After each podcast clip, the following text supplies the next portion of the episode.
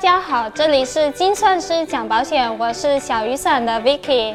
最近中产这个词比较火，听说中产有几大标配，首先是北上广深有房多套的那种，孩子出国得留学，保险在香港买，房子我是买不起啦，孩子留学离我还有点远，但是保险我还是可以说一说的。要说保险啊，就总是绕不开香港保险这个话题。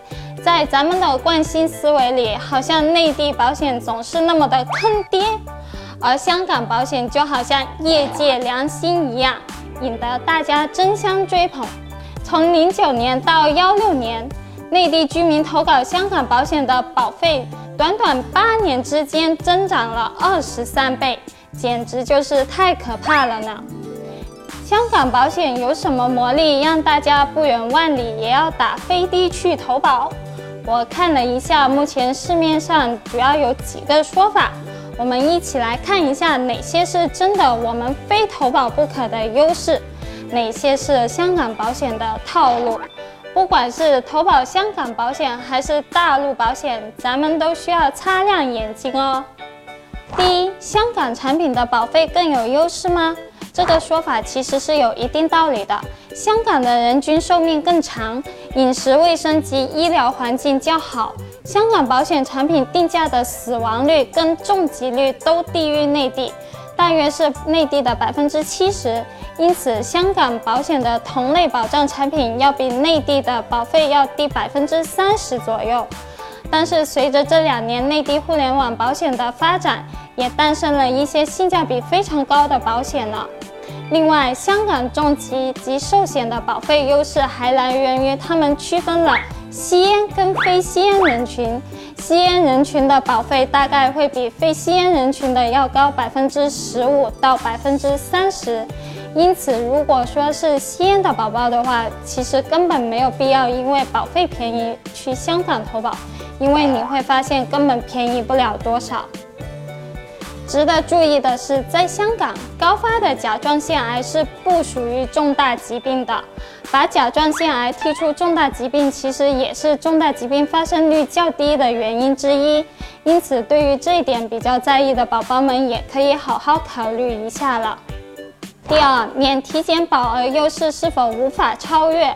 香港保险公司跟内地保险公司一般重疾险的免体检保额其实都是五十万。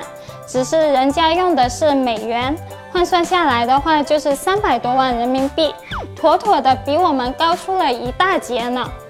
免体检保额高当然是优势，但这个优势其实内地产品也是可以弥补的，重疾是可以叠加赔付的。如果真的有高保额需求，咱们可以多个产品都投保就可以了。总的来说，免体检保额仅对有高保额需求的人有作用。一般的人的话，也不用考虑这一点。小雨伞保险做简单透明的保险，更多精彩内容尽在小雨伞保险公众号。第三，香港保险的保障范围更广、更宽松吗？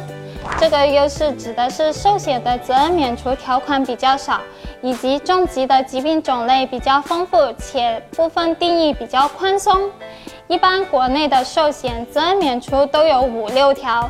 内容包括犯罪、吸毒等等，但是香港的只有一两条。其实对于一些不良分子来说，其实确实是更友好一些的。